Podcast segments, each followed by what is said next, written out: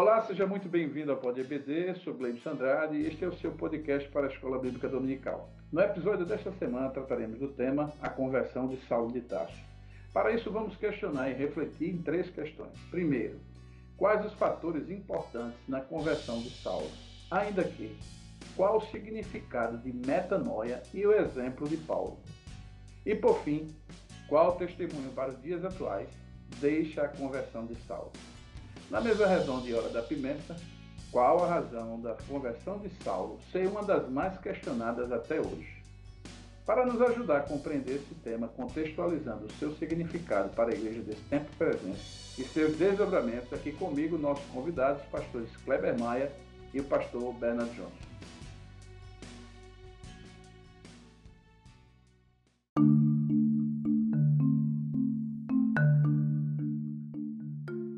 Do Senhor, seja bem-vindo, pastor Kleber Maia e pastor Bernard Johnson.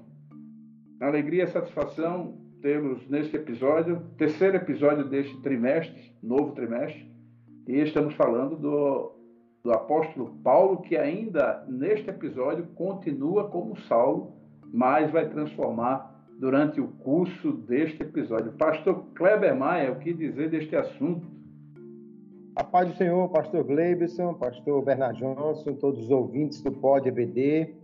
Hoje vamos ter aí o Saulo converso, né? O Saulo que agora vira cristão, um fariseu furioso vai virar um crente servo do Senhor e realmente é uma das conversões mais importantes para o cristianismo, se a gente colocar da forma como Deus vai usar esse homem para fazer uma grande obra, é de fato uma das conversões mais, mais é, exploradas no livro de Atos dos Apóstolos, né? tornada realmente assim uma conversão significativa, não apenas pelo homem que ele foi, mas pela forma como Deus o alcançou de uma maneira realmente diferente da maioria das pessoas, de forma que Saulo de Tássio vai se mostrar aí um converso bem significativo e a lição de hoje promete muita coisa boa.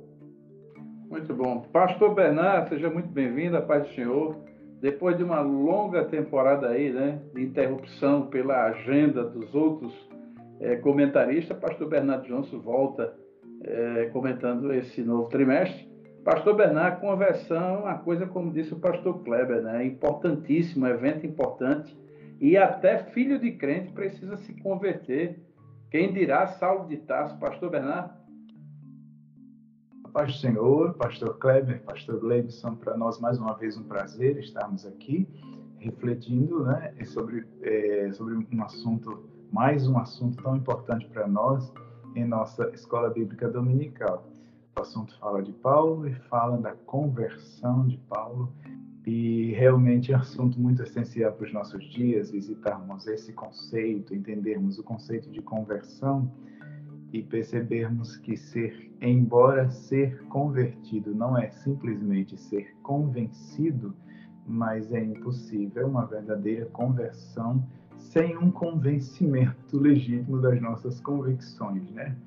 E como o pastor Gleibson falou, isso deve alcançar a todos, inclusive filhos de crentes, todos devemos ser convertidos no Senhor. E é sobre isso que queremos conversar hoje, né, com a graça de Deus. Muito bom. Meu companheiro de todas as edições, pastor Kleber, me permita começar contigo. Quais os fatores importantes na conversão de Saulo? Muito bem, pastor Gleibson, é importante nós considerarmos algumas questões aqui no que diz respeito à ação de Deus e à resposta humana neste momento da conversão de Saulo de Tarso. Em primeiro lugar, observar que a iniciativa de buscar o perdido sempre é de Deus. Saulo não estava procurando Jesus, ele estava procurando os seguidores de Jesus, mas para prendê-los. Em nenhum momento ele orou a Deus, Deus, se for verdade que Jesus é o Messias, eu quero encontrá-lo. Não, não há esse tipo de busca. É Deus quem vai ao encontro de Saulo, ou o próprio Senhor Jesus, que chega até ele numa visão extraordinária que é nada mais, nada menos do que a operação da graça de Deus em favor de Paulo. A iniciativa sempre é de Deus, é da graça divina para buscar o perdido. E essa conversão de Paulo, ela começa na revelação de Cristo.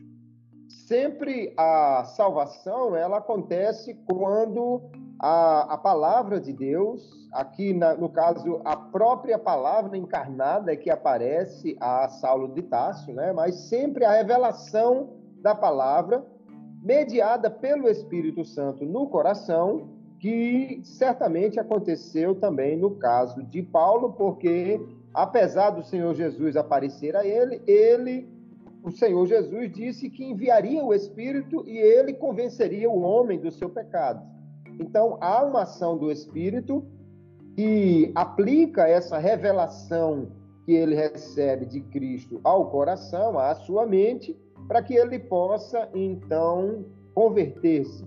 A, a, graça, no que nós chamamos de graça preveniente, esse não é um conceito apenas da teologia arminiana, a, a, os pais da igreja usaram esse, esse conceito, preveniente apenas para dizer que essa graça divina alcança o homem antes que ele se converta, ela opera na mente, trazendo um esclarecimento, esclarecimento esse que inclui a consciência de que o homem é pecador, que ele está fazendo algo que desagrada a Deus. Essa graça divina também atua no homem através da mudança da, da sua vontade, que antes estava presa a, ao pecado, e agora então é capacitada a responder ao Senhor em fé e arrependimento.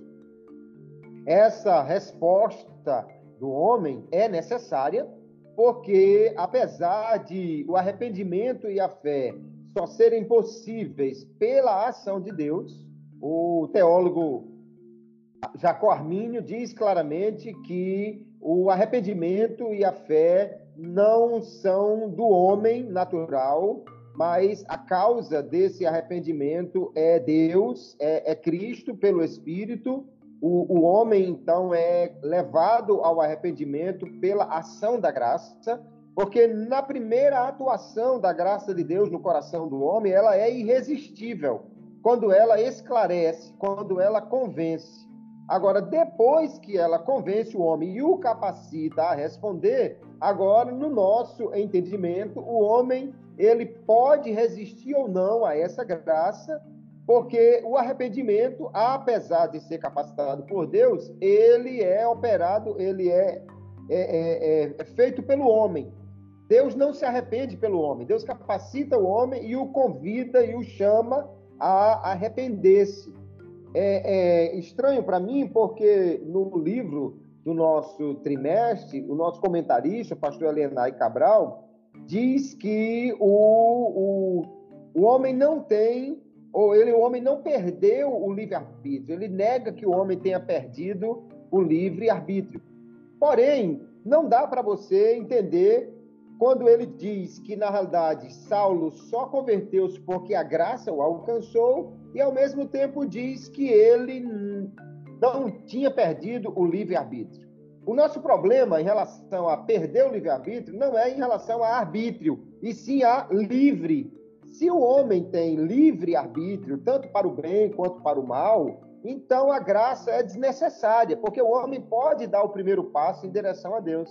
Essa é a teoria que nós vamos encontrar no pelagianismo, no semi-pelagianismo, no socinianismo, que são é, correntes de interpretação que creem que o homem pode dar o primeiro passo para a salvação. Nós não cremos nisso. Por isso defendemos que, na realidade, o livre-arbítrio para o bem, ele foi perdido na queda. O, o, o teólogo Jacó Armínio, ele diz exatamente isso, que na queda, o, o livre-arbítrio para o bem, ele não está só ferido, ele está completamente destruído, a menos que a graça de Deus restaure no homem essa capacidade de ouvir e de responder a Deus. Então, nós entendemos que a resposta de fé, ela é possibilitada pela graça ela é, no entanto, realizada pelo homem. Deus não se arrepende e nem crê por ninguém. O homem é que precisa crer. Agora, sempre a iniciativa será de Deus que alcança o perdido. Talvez pela aparição e pela forma tão contundente que o Senhor aparece a Saulo, alguém pode pensar que ele não tinha escolha. É, o próprio pastor Helenais cita o pastor Hernandes Dias Lopes dizendo que Paulo não se converteu, ele foi convertido. Mas o converter-se, o voltar-se para Deus, é algo que o homem precisa fazer, mas ele só pode fazer sob a ação do Espírito Santo. Porque se o, o voltar-se para Deus fosse algo que Deus operasse no homem, então nós precisaríamos procurar entender por que Deus volta alguns para eles e não todos. E aí então nós poderíamos dizer que Deus está fazendo acepção de pessoas. Na realidade, o convite da graça é para todos, mas Deus, pela graça, pode exigir fé do homem, porque a sua graça capacita todos os homens a crerem. Daí então que o arrepender-se, o crer, o voltar-se, o converter-se é algo que é parte da resposta humana, porém isso é possível pela ação da graça de Deus. Lá em Atos 26, quando Paulo está contando ao rei Agripa o como foi a sua conversão, ele diz: "Eu não fui desobediente à visão celestial". Se ele não foi desobediente, então, nós entendemos que o próprio Paulo reconhece que ele poderia ser desobediente. Não é algo que ele não podia é, resistir. Mas a conversão dele foi muito impactante, até porque ele passaria por coisas tão terríveis que, no meu, no meu entendimento, se não fosse assim um encontro tão impactante, talvez em algum momento ele até duvidasse do seu chamado pela dificuldade que ele vai passar. E isso não, não elimina de forma alguma, no nosso entendimento, a necessidade de Paulo responder a tudo que o Senhor apresentou a ele, mas sempre debaixo da ação da graça. Então, é, é essa ação da graça e a resposta humana é fundamental para que haja a conversão de qualquer homem, inclusive de Saulo de Tarso. Pastor Bernard, que, que se pode dizer, além dessa boa e bastante ampla, bem teológica e bem centrada no conceito da graça, e bem explanou aí o pastor Kleber, o que é que se pode acrescentar, na sua opinião, aí, é, é, aspectos relevantes, além deste que o pastor Kleber citou, pastor Bernardo Johnson?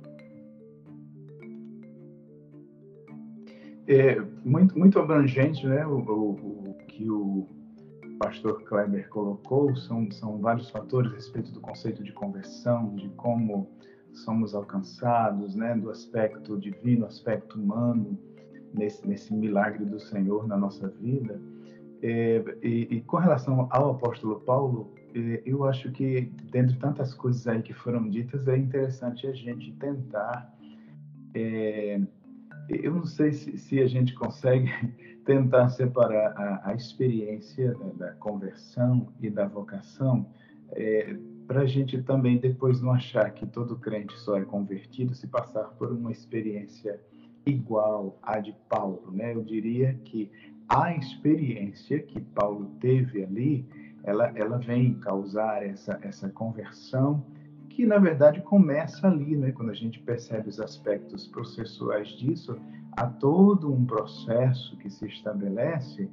E, então é interessante a gente perceber esse ponto e a gente perceber a vocação dele, que é uma vocação especificamente apostólica, que são também é, dramaticamente a gente pode dizer que é, essa experiência a caminho de Damasco, ela também vem vem mais na frente revelar essa vocação, porque o apóstolo Paulo ele ele vai dizer que pelo menos não sei parece que em Atos 22 o apóstolo Paulo diz que a vocação especificamente se revela a ele no templo né? Quando ele está no templo ele tem uma experiência de êxtase e o Senhor fala com ele e ele até insiste com o Senhor porque ele quer ficar ali ele quer pregar o evangelho o Senhor diz para ele que ele é enviado às nações E a partir daí começa a ficar cada vez mais claro para ele uh, o propósito da sua existência em Cristo Jesus. É claro que ponto marcante foi essa experiência aqui a caminho de Damasco. Então, você tem essa experiência e o resultado dessa experiência vai ser a conversão e essa vocação de Paulo. Mas é interessante a gente a gente separar um pouco para a gente eh, não generalizar e achar que todo cristão para ser convertido ele tem que passar exatamente pela mesma experiência de Paulo. É claro que a gente tem pontos fundamentais aqui, né? É, um deles é o encontro real com Jesus. É o fato de que Jesus está vivo, Jesus é Senhor, Jesus é o Cristo ressurreto, e, e a gente entende que, olhando para uh, o que aconteceu com Paulo como um paradigma para a experiência cristã, a gente precisa perceber que uh, a verdadeira conversão ela deve vir de um encontro real com Jesus.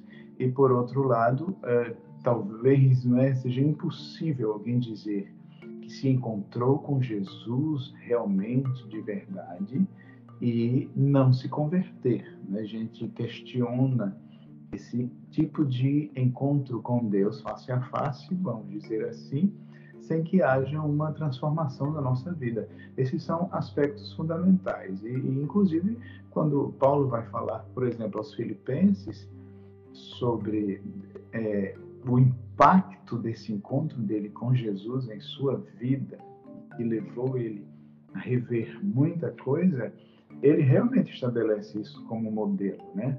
Esse ponto fundamental de que o encontro com Jesus transforma. E, e essa é a diferença entre o evangelho, entre o cristianismo e outras religiões. Paulo vinha de uma religião das mais influentes e de um, de um, de um, de um segmento dentro da sua religião, que era o farisaísmo, dos mais influentes, dos mais zelosos, e, e que causavam uma transformação apenas exterior. E agora esse Paulo é, descobre em Cristo Jesus que ele estava sinceramente errado, porque é possível a pessoa ser sincero, mas mesmo assim está errado. É possível a pessoa ser sincero no que está fazendo e mesmo assim está errado. E era o caso do apóstolo Paulo. Quando há a revelação do Senhor Jesus, uma das coisas que ele descobre é que ele está sinceramente errado. Então, isso é muito importante para nós hoje, porque muita gente confunde sinceridade com verdade. É, e são duas coisas separadas quando a gente vai para o Evangelho. Então, são vários aspectos assim muito fundamentais, muito importantes, e, e eu queria enfatizar essa questão da gente separar um pouco até onde é possível, não é, a experiência dos resultados dessa experiência, que envolvem a sua conversão e o seu chamado. Né? Muito bom. Eu, eu, eu, acredito que com isso né, ficou bem claro.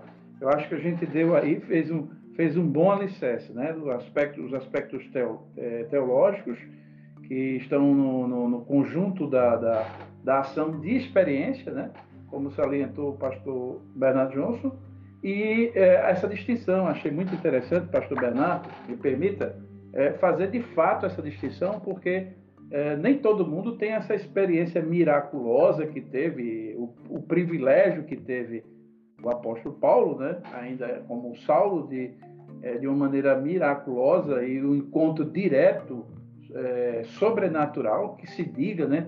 porque os discípulos tiveram um encontro natural com Jesus e ele teve de maneira sobrenatural né? com Cristo e de fato tornando isso um evento a, a, acima né, é, da experiência, da média da experiência humana. E com isso, cabe colocar agora, né, já que a gente é, já fez esse bom alicerce, qual, pastor Bernard, qual a, a, o significado do termo, né, que é importante para alcançar o professor, é, o subsídio é direto para ele, ainda que tenha aluno nos ouvindo, mas qual o significado do termo grego metanoia e o exemplo que a gente pode ter de, de, da essência do que quer dizer o termo é, em Paulo.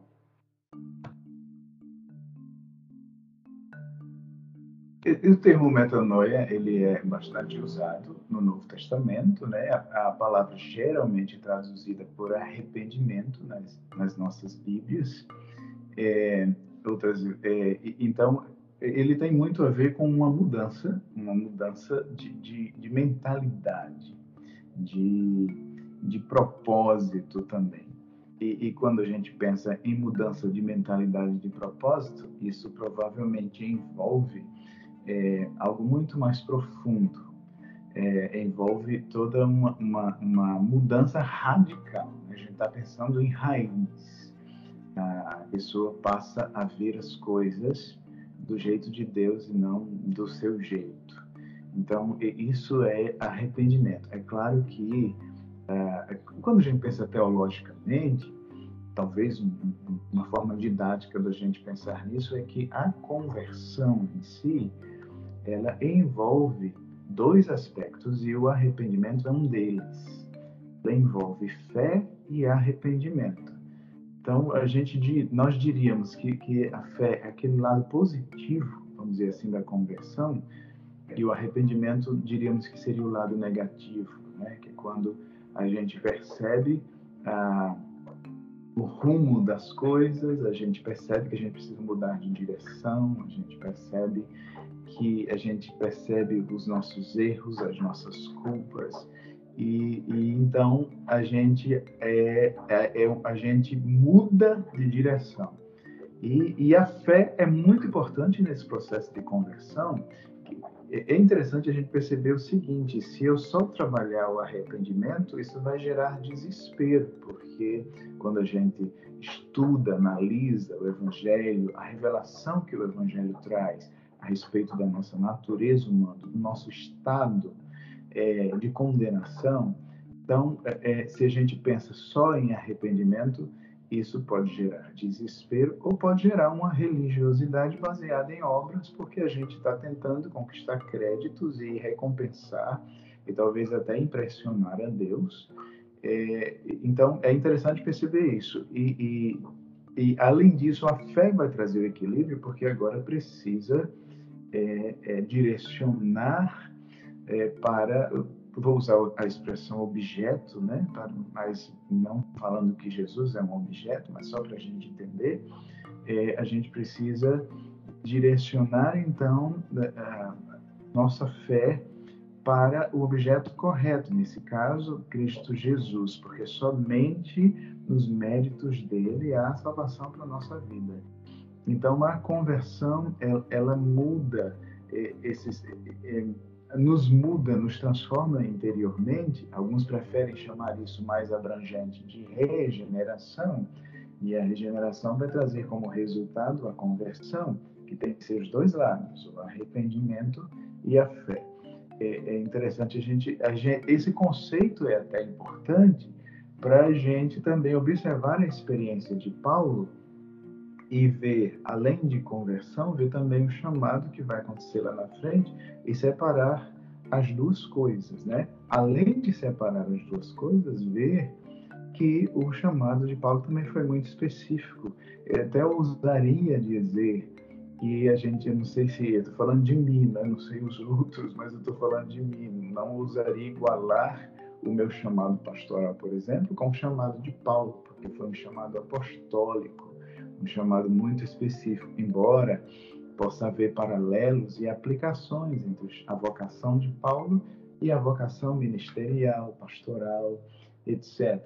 Mas é interessante a gente fazer essa diferenciação, porque hoje nós temos aí é, Bíblias apostólicas, pessoas se dizendo apóstolas e comparando o seu chamado com a mesma autoridade do chamado de Paulo.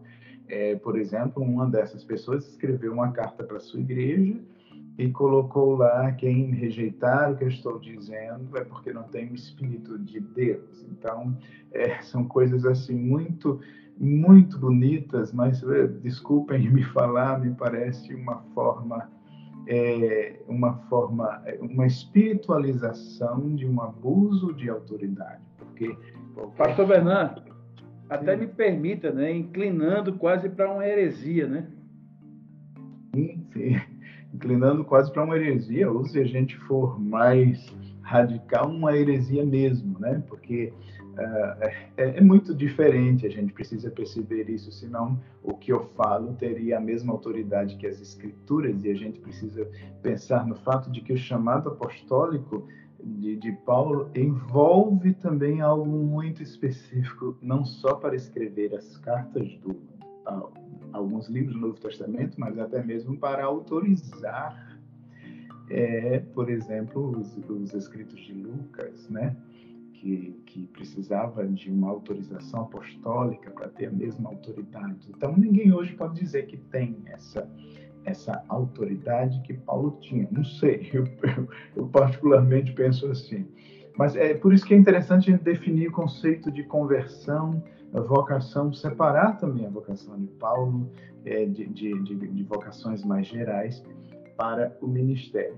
E é, o conceito de conversão é muito importante também para eu entender a experiência de Paulo e perceber como Paulo, em muitos aspectos, coloca a sua experiência como um paradigma é, para é, a visão cristã de transformação. Quando ele se estabelece como modelo e diz ser de meus imitadores, quando a gente observa o contexto, é, na maioria desses contextos está ele, ele toma como, como, base a experiência que ele teve em Cristo Jesus e como isso transformou a sua vida.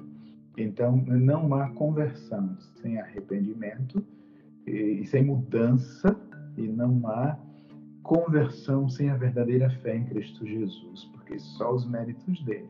Agora, é, é vale observar também não com, confundir conversão com convencimento, embora, embora a, a, a conversão ela tenha esse, esse aspecto de convencer, porque ela realmente envolve uma mudança de mentalidade. Mas se eu não tiver isso muito claro na minha vida, eu posso achar que uma simples mudança de uma religião para outra foi uma conversão. Em certo aspecto foi, mas não no sentido bíblico, não no sentido do evangelho, não no sentido de uma obra do Espírito Santo que nos transforma de dentro para fora. Muito bom. Pastor Kleber, sua opinião com esse assunto que já expôs muito bem exposto aí o pastor Bernardo Johnson?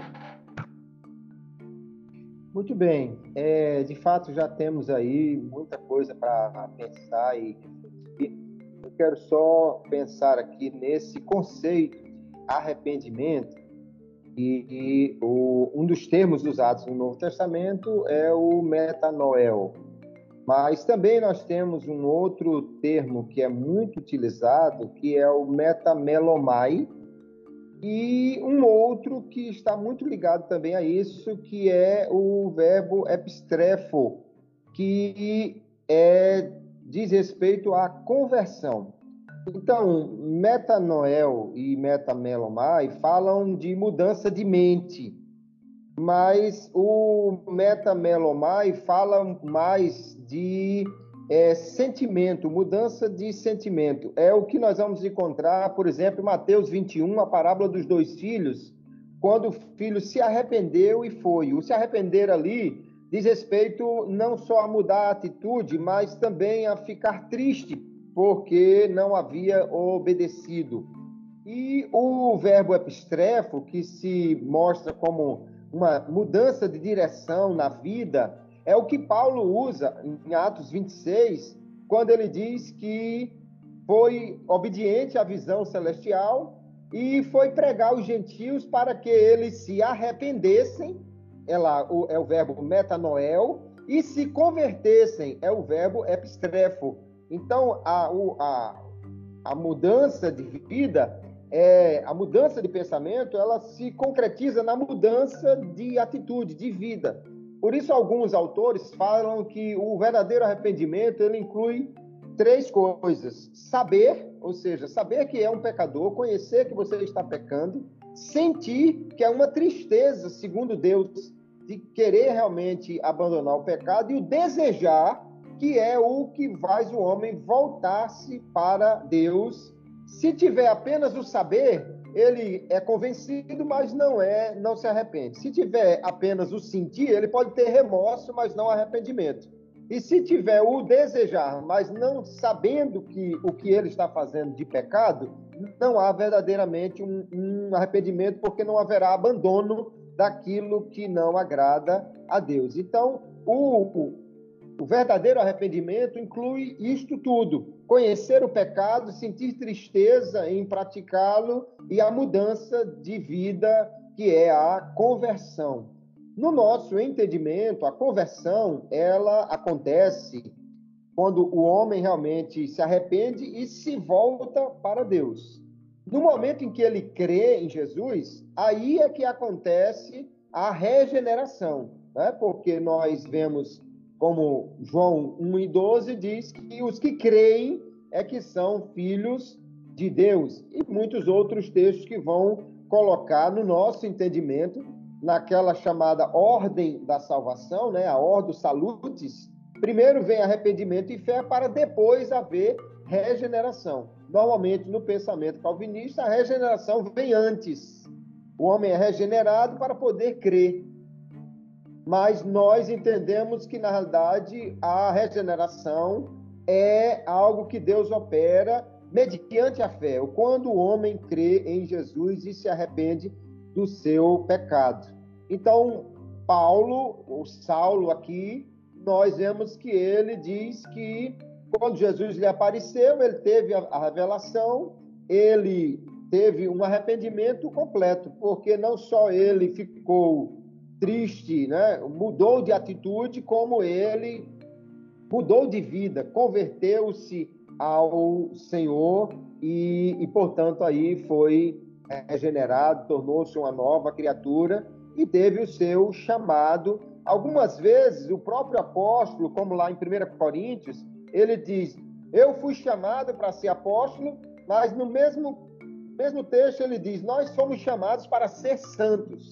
Então veja que o chamado de Deus tanto é um chamado para a conversão quanto para o trabalhar para Ele, né? As coisas estão relacionadas é, não todos não vão ter o mesmo chamado, lógico, como muito bem falou o pastor Bernard Johnson. O chamado de Paulo é um chamado muito especial, mas todos são chamados à conversão ou ao arrependimento e são chamados também a servir ao Senhor de alguma maneira. Então, esse, essa mudança de mente, ela realmente é, envolve é, esses elementos todos que estão presentes quando há um verdadeiro arrependimento diante de Deus.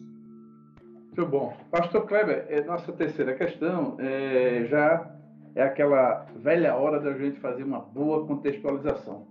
Qual o testemunho para os dias atuais né, deixa é a conversão de Saulo? Muito bem, há diversas questões que nós podemos pensar aí, além de tudo isso que já falamos sobre iniciativa de Deus na salvação, necessidade de resposta humana em arrependimento e fé mediado pela graça de Deus, mas eu olho para a conversão de Saulo e penso algumas questões muito importantes que especificamente esse evento me traz à memória. Primeiro, não há pecador que esteja fora do alcance da graça de Deus. O apóstolo Paulo, apesar de ser um religioso, mas ele está indo contra o Senhor Jesus, contra os seus seguidores de uma maneira terrível. De forma que ele mesmo, olhando para trás, quando fala da sua conversão, ele diz que ele era blasfemo, ele diz que ele era o pior dos pecadores. Mas esse pior dos pecadores, que talvez beirou aí em algum momento, no seu próprio entendimento, de chegar a blasfemar contra o Espírito Santo, porque ele próprio se, se diz blasfemo contra Jesus. Ainda assim, para esse homem, a graça de Deus chegou de uma maneira extraordinária e lhe trouxe a revelação que lhe abriu a mente para que ele pudesse é, entender o que quem era Jesus, o que ele havia feito por todos os homens, inclusive por Saulo, levando à conversão em Jesus. Não há pecador que esteja tão profundamente mergulhado no pecado que não possa ser alcançado pela graça.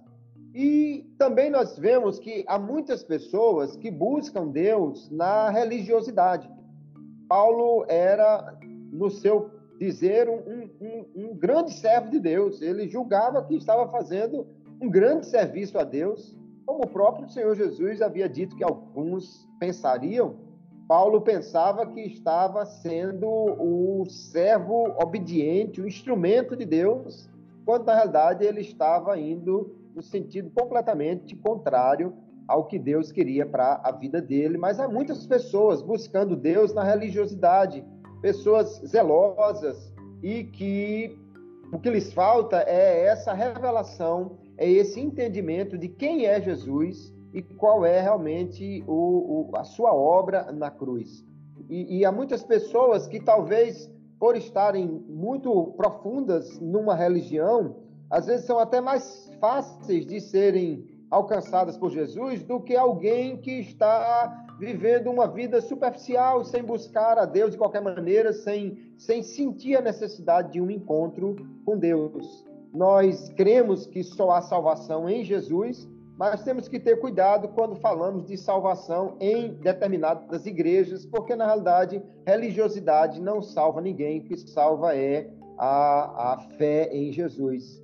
E ainda para refletir sobre isso, como já o pastor Bernardo falou, cada um tem a sua experiência de um encontro com Jesus.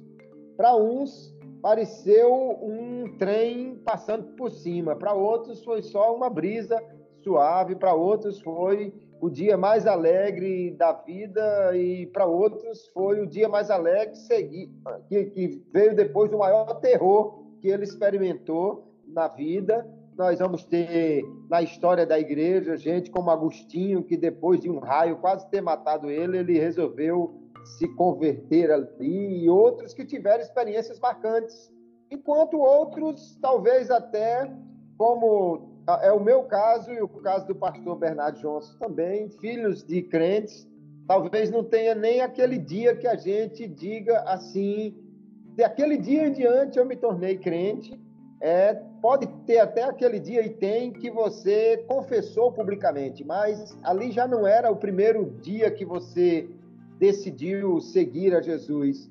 Isso não desmerece em nada a experiência que cada um tem, mas Deus sabe muito bem a, aquilo que cada um precisa até de experiência para a sua caminhada de fé. E eu vejo pessoas que aceitaram Jesus num momento muito terrível da sua vida, também isso marcou profundamente a sua caminhada, que é o caso de Saulo, e cada um, no entanto, não deve olhar para a experiência do outro, achando que ele converteu-se mais ou menos porque houve um elemento mais dramático nessa conversão. No entanto, o importante é que cada um chegue a esse momento de entregar a vida para Jesus, de arrepender-se e crer, e a partir daí caminhar com Jesus. Então, essas coisas aí eu acho que são é, pontos interessantes que nós podemos refletir a partir da conversão de Saulo de Tarso. Muito bom. Pastor Bernardo, sua opinião sobre essa terceira questão? O, pastor Kleber estava falando aí, eu estava pensando, né, como a nossa mentalidade brasileira é um pouco sensacionalista e como nós somos tendenciosos a só acreditar numa conversão quando o testemunho da pessoa inclui é, um ex-homicida que se converteu a Jesus, né? ou um ex-feiticeiro, ou, ou algo assim, e muitas vezes eu mesmo já ouvi, né, sendo criado no Evangelho, uma certa vez eu ia saindo do culto, alguém tinha testemunhado que tinha sido feiticeiro e que fez e aconteceu e que ah, ah, então quando nós saíamos da igreja uma pessoa que tinha sido criada no Evangelho disse é parece que o jeito é a gente se afastar da igreja, contar todas e voltar para a igreja contando testemunho. Parece que esse, essa visão sensacionalista, ela... E assim, pastor Bernardo, eh, me permita mais uma vez uma intervenção, porque de fato já trouxe aí algumas questões é, que de fato são meritórias para o momento, é, até fazendo uma certa apologia né, a essa conversão em meio a cenários de é, extremamente caóticos. Né? É o ex-ladrão, é o, é o ex-traficante, né? que de certa forma faz até uma apologia. Isso de fato gera uma dúvida, principalmente no, naqueles que nasceram no Evangelho. Né? É, exatamente. Então, por isso que é muito importante a gente estudar a conversão de Paulo e, suas, e, e não apenas sua conversão, mas a sua visão de evangelho do que é conversão, que na, na, ênfase de Paulo ela envolve muito mais os frutos, né? A vida da pessoa, os resultados disso é que vão mostrar se aquela pessoa se encontrou com Jesus de fato ou não. Agora, realmente, no caso de Paulo, foi algo muito dramático e no caso do cristianismo, que essa é a questão aqui, né, a, a, a importância desse evento na vida de Paulo, ela, ela, eu não sei se a gente consegue traduzir, porque porque ela é tão importante que até mesmo uma interpretação correta do Evangelho, é uma interpretação correta do Novo Testamento, uma hermenêutica saudável, é, ela, ela depende desse momento, né, desse homem que Deus resolveu transformar e usar para proclamar o evangelho entre os gentios. Isso é, é tão assim tão essencial que uma definição correta do cristianismo depende de uma, de uma definição correta do que acontece aqui na vida de Paulo. Talvez seja muito sério dizer isso, mas é, é, é, isso aqui é só para enfatizarmos a importância é, é, tão importante isso que tem gerado confusões aí no mundo acadêmico, né? Até um dia desse, vindos aí da herança de Agostinho, de Lutero, a interpretação tradicional de uma conversão na vida de Paulo, ela era perfeitamente aceita. Depois surgiu aí uma hermenêutica com uma visão mais sociológica, né? e que vem é, é, reconceituar essa conversão de Paulo é, como algo, vamos dizer assim, apenas sociológico. Paulo ele, ele, ele se encontra melhor numa nova comunidade, por causa disso, ele se sente obrigado a adotar uma nova perspectiva né, e rever todos os seus conceitos.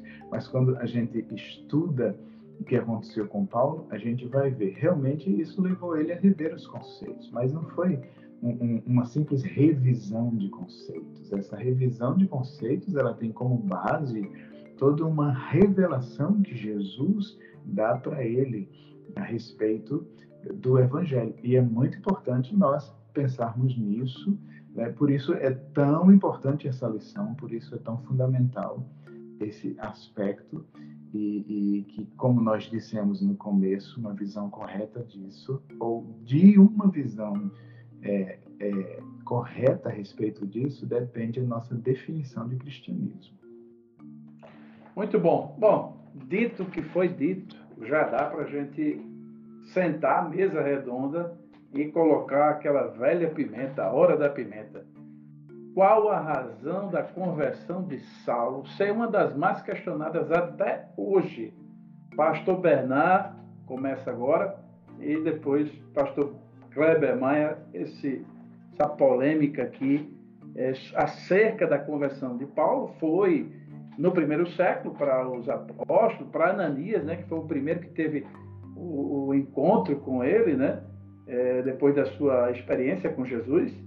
E os apóstolos também, a maioria rejeitaram o nome para entrar no, no colegiado.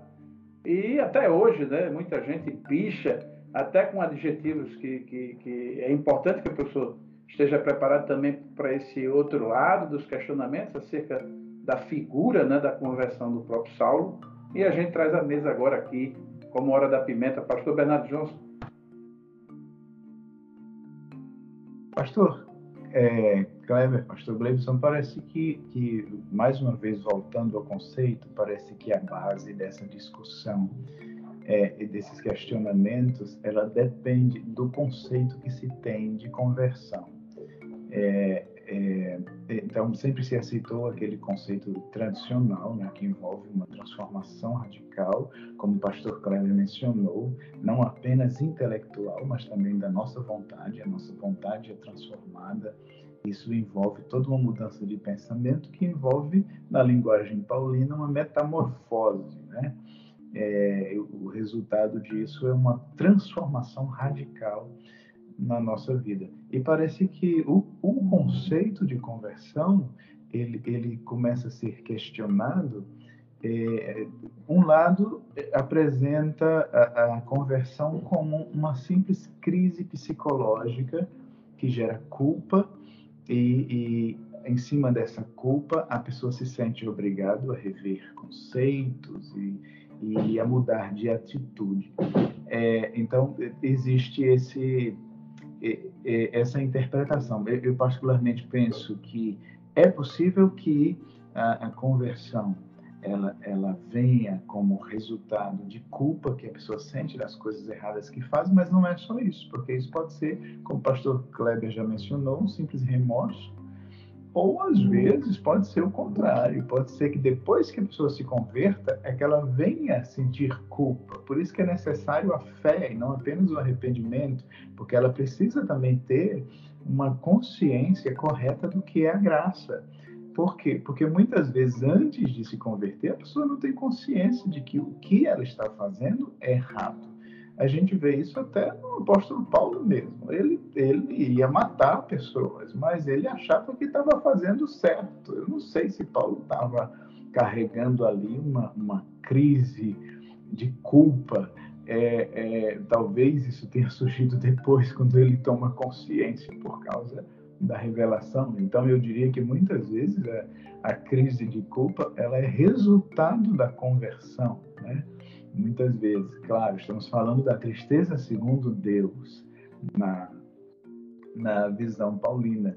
Mas parece que o ponto essencial é esse. Depois, como nós já mencionamos aqui, é, pessoas começaram a, a questionar essa visão tradicional de, de conversão e, e, também esse, esse aspecto simplesmente psicológico e levaram mais para um lado intelectual e, e, mostrando que o que aconteceu com Paulo foi uma mudança de perspectiva, vamos dizer assim.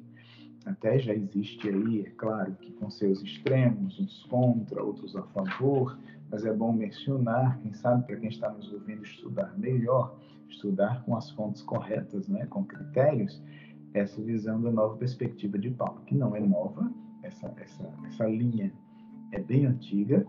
Quando eu assumi o seminário em, em São Paulo, a direção do seminário, há muitos anos atrás. Alguém já me deu um livro de presente, acho que há cerca de 10 anos, eu tenho esse livro até hoje, e essa pessoa me disse, olha, daqui a alguns anos isso vai ser um problema no Brasil, e essa pessoa me deu esse livro de presente, isso já faz uns 10 anos, né? E agora a gente vai ouvir teólogos, a gente vai ouvir discussões e é toda uma questão sobre essa nova perspectiva de Paulo. E, e é claro que Paulo precisou rever muita coisa sobre o lugar do povo de Deus, Israel, dentro do plano de Deus, sobre o lugar da lei dentro do plano de Deus, já que a lei não salva. E ele discute isso na carta aos Romanos, sobre é, o Messias, a questão do Messias não ter vindo só para o povo judeu, mas para todos os povos. Tudo isso eu acredito que realmente ele precisou rever. E que para muitos o que ele estava pregando seria realmente uma nova perspectiva. Mas isso não parte simplesmente de uma nova leitura que ele faz. Isso, isso parte de uma revelação dada pelo próprio Senhor Jesus. E, e essa é a base para ele dizer a autoridade que o Evangelho tem, que o Evangelho não está baseado em consulta a homens, em pedir permissão à autoridade. E é inclusive é, na carta aos Gálatas, quando ele fala sobre o seu chamado, ele, ele, ele mostra o seu chamado sob essa perspectiva, que como o seu chamado veio de Deus, isso revela a autoridade que o Evangelho tem, que não é simplesmente uma releitura que ele está fazendo para se sentir confortável psicologicamente. Então, quando se parte é, de uma visão simplesmente sociológica do que estava acontecendo ali no contexto paulino e que ele teve algum tipo de crise, isso veio levar ele a fazer uma releitura, a gente está ignorando a grandeza dessa experiência de Paulo e a gente está reduzindo essa experiência de Paulo a, a padrões modernos de, de interpretação. E, e, isso é complicado. A gente tem que voltar aos textos do Novo Testamento e, e, observar. Nós temos aí em Gálatas 1, versículos 11 a 17, nós temos aí Filipenses 3, versículos 4 a 17, o próprio Paulo falando da sua experiência. Nós temos Atos 9, onde tem a narrativa que Lucas conta do que aconteceu, Atos 22, Atos 26. E, e, também Paulo deve estar fazendo menção a isso na sua carta de Timóteo, capítulo 1, versículos 12 a 17. Tem toda uma discussão sobre Romanos 7 também, né? se Paulo está falando de si mesmo, da simples experiência cristã, ou, ou da, da, humanidade em geral, mas é de... Pastor Bernardo, Pastor Bernardo, me permita, é, mas eu, eu, eu não teria alguma coisa a ver com um ponto que a gente até já comentou aqui também, é essa, essa rejeição, né, é, a, a, conversão dele, também não teria um pouco a ver, fora desse aspecto né, do, da própria perspectiva dele, não teria também um pouco a ver essa questão do, do, do, do, vamos dizer assim, do antigo religioso que vê aquele neoconverso radicalmente oposto, numa linha ideológica completamente oposta, e se sente, sente que aquilo é até é uma ofensa por parte de Deus aceitar aquele neoconverso uh, depois de todo o mal que ele causou. Não, não tem algo dessa, desse fator psicológico que gira em torno disso também, não? Sim, eu acredito que sim. Nós seres humanos temos a mania de uma mania ruim, né? de não aceitarmos o que Deus está fazendo e queremos dar nossas próprias explicações. Eu, eu diria-se até que se o apóstolo Paulo fosse vivo hoje, passando pela experiência que ele passou, muitas igrejas não deixariam que ele subisse aos púlpitos para pregar é porque ele era um, ele, ele, ele poderia ser visto como um homicida, né? Alguém que a linguagem que Lucas usa é, é de uma fera selvagem que está disposta a devorar tudo, a estraçalhar. Ele saiu com esse ódio, né? Com, as, com a permissão das cartas para prender, matar, fazer o que fosse preciso. A gente a gente precisa perceber um pouco também da visão farisaica, né, que ele era fariseu e, e realmente, segundo os estudiosos, é, parte do, dos fariseus tinham essa visão radical, embora não venha do seu do seu mestre Gamaliel. Gamaliel, pelo menos nos textos de Atos, ele parece ter uma visão mais mais condescendente, ele fala a respeito do cristianismo até, gente, vamos deixar. Se esse movimento for de Deus, a gente vai se ver lutando contra Deus. E se não for, vai se acabar. Parece que Gamaliel tinha uma visão mais apaziguadora, que foi o mestre dele, né?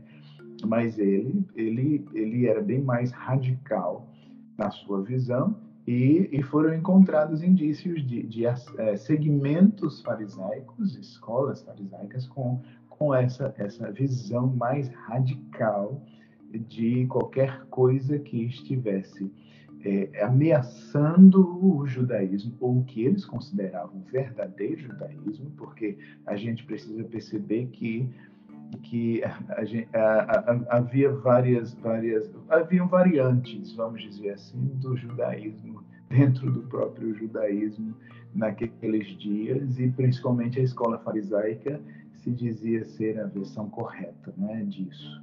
Então, é, Paulo, ele, ele, com essa formação, ele, ele tinha plena convicção de que estava certo no que, no que estava fazendo.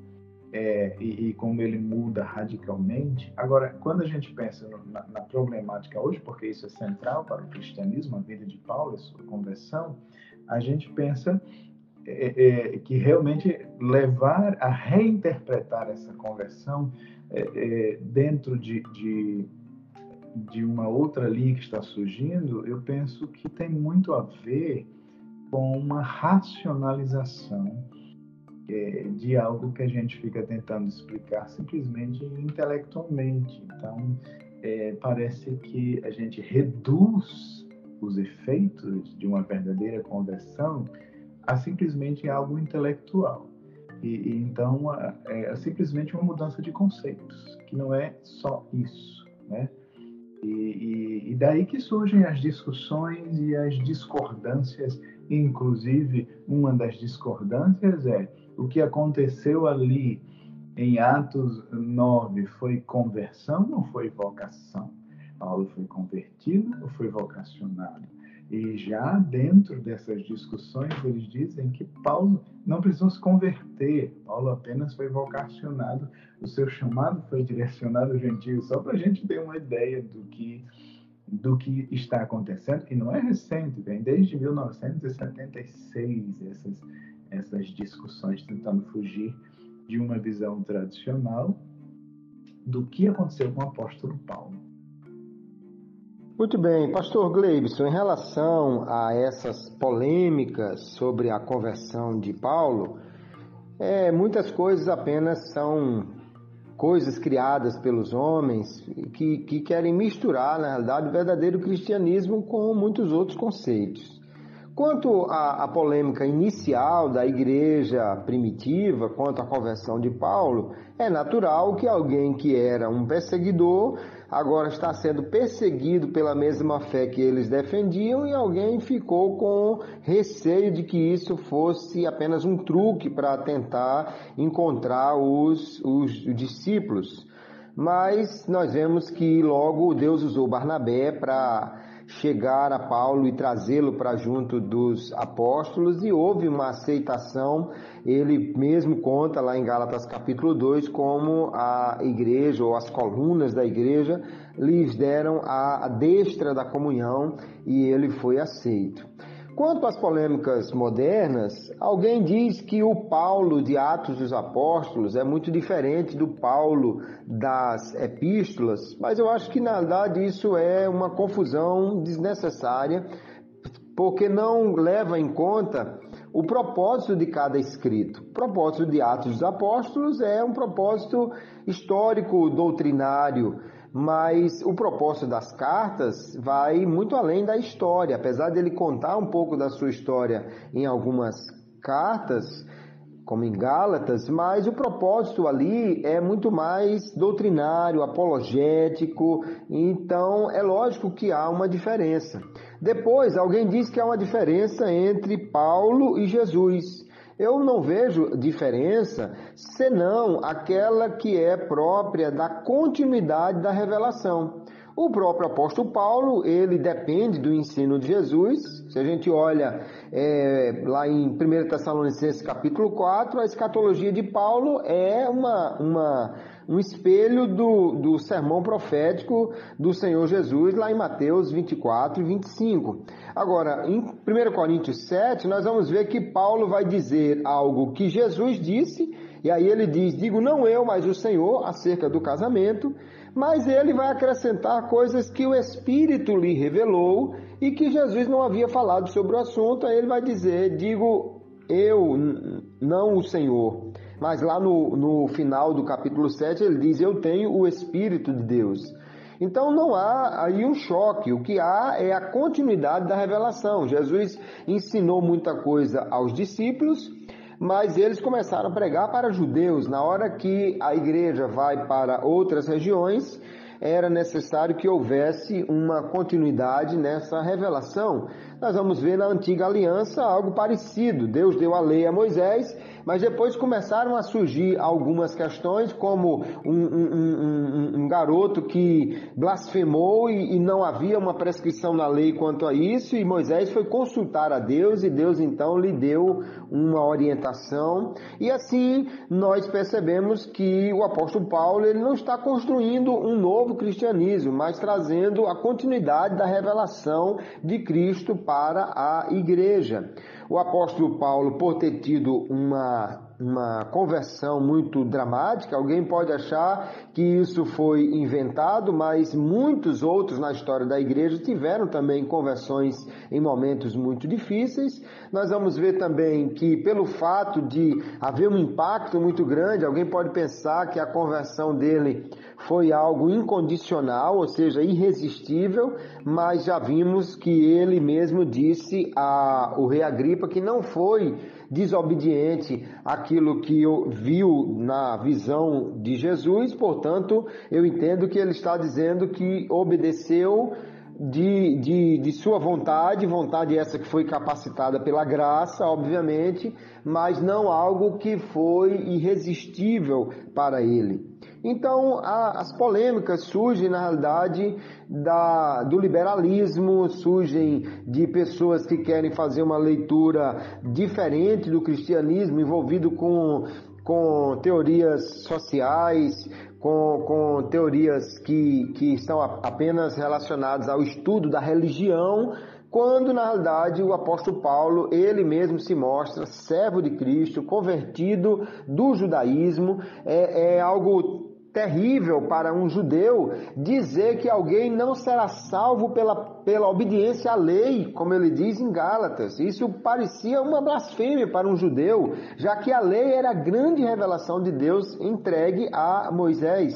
Dizer que ninguém será salvo cumprindo a lei, mas tão somente pela fé em Jesus, pode parecer realmente algo extremamente radical. Mas isso mostra exatamente a conversão de Paulo do judaísmo para o cristianismo e não apenas alguém que agora teve um chamado diferente, porque o, o que ele está dizendo é oposto, em certo sentido, ao que ele defendia antes. Tudo que ele aprendeu aos pés de Gamaliel foi cumprir a tradição e a lei, e agora ele diz que a fé é que traz a salvação ao homem e não o cumprimento dessa lei. Eu entendo que se olharmos com carinho o Novo Testamento, procurando ver a intenção autoral em cada escrito, não vamos encontrar esse Paulo que é tão polêmico, mas sim um, uma personalidade forte, porém usada por Deus para estabelecer a, a doutrina cristã de uma forma muito rica, e essa é a grande contribuição que ele tem para o cristianismo.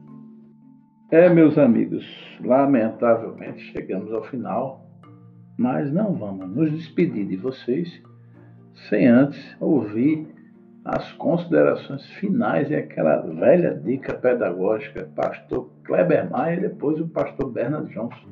Eu quero agradecer a Deus por mais um episódio que posso trazer aqui a minha singela contribuição, agradecer ao pastor Bernard Johnson, pastor Gleibson pela companhia e a cada ouvinte do Pod EBD por estar sempre acompanhando também esta publicação que visa abençoar, trazer algum subsídio para os estudantes e professores da EBD.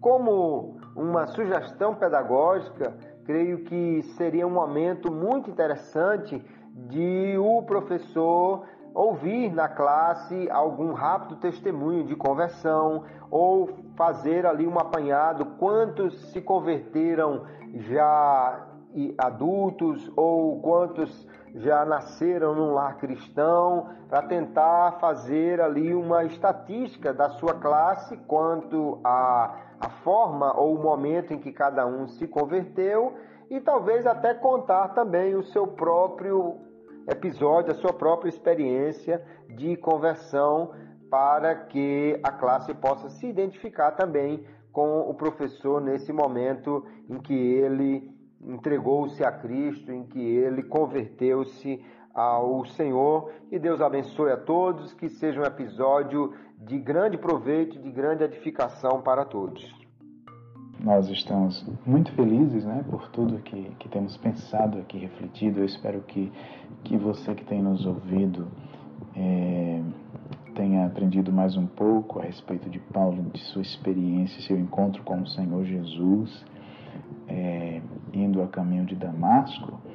E, e eu queria uh, encerrar né, esse, esse estudo aqui, essa, essa discussão que temos tido aqui tão relevante, juntamente com o pastor Gleibson, pastor, pastor Kleber, é, pedindo a você, você que é professor, quem sabe é, iniciar a sua lição perguntando para os seus alunos ou fazendo uma listinha é, em cima dos relatos de, de Atos 9, Atos 22, Atos 26 é, e também de Gálatas 1 e Filipenses 3 e quem sabe 1 Timóteo 1, quem sabe Romanos 7, né, é, fizesse uma listinha a respeito das, é, dos resultados desse encontro de Paulo com Jesus na vida dele.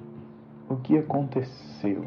Quais foram as consequências para a sua vida e, e para a expansão do Evangelho? Eu queria que você começasse sua aula pensando nisso, juntamente com seus alunos, discutindo sobre isso.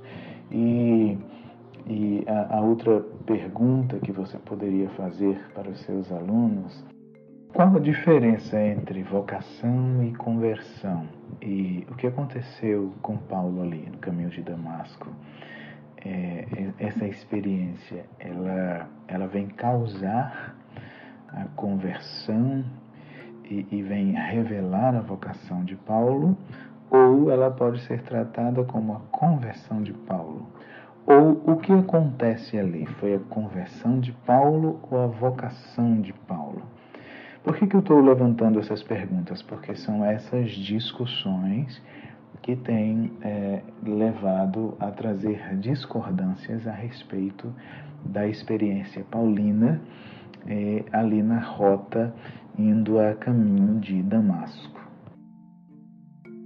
Meus irmãos, para nós foi um prazer muito grande. Que Deus abençoe você, que Deus abençoe sua igreja, que Deus abençoe você, aluno, que Deus abençoe você, professor, e que o Senhor nos conduza a uma experiência cada vez mais marcante com Ele, e que o Senhor levante, talvez não com a mesma autoridade apostólica, mas que o Senhor levante muitas pessoas que, como Paulo, puderam impactar toda a sua geração é, com a mensagem do Evangelho.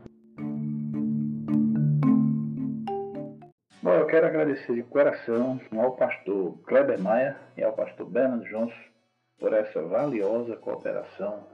Bom, eu quero agradecer também a cada ouvinte do PodVD, a você que nos escuta, que compartilha esse áudio, né? ou até mesmo o próprio canal. Nós temos a cada semana um episódio e você é nosso convidado a distribuir esse conteúdo da mesma maneira que nós fazemos gratuitamente aqui de coração, também alcance uma outra, um outro irmão, uma outra é, liderança da sua igreja, da sua região, com esse bom conteúdo. E eu quero me despedir dos pastores Bernardo Johnson e de cada ouvinte, com a paz do Senhor. Amém. Deus abençoe. A paz do Senhor. Amém.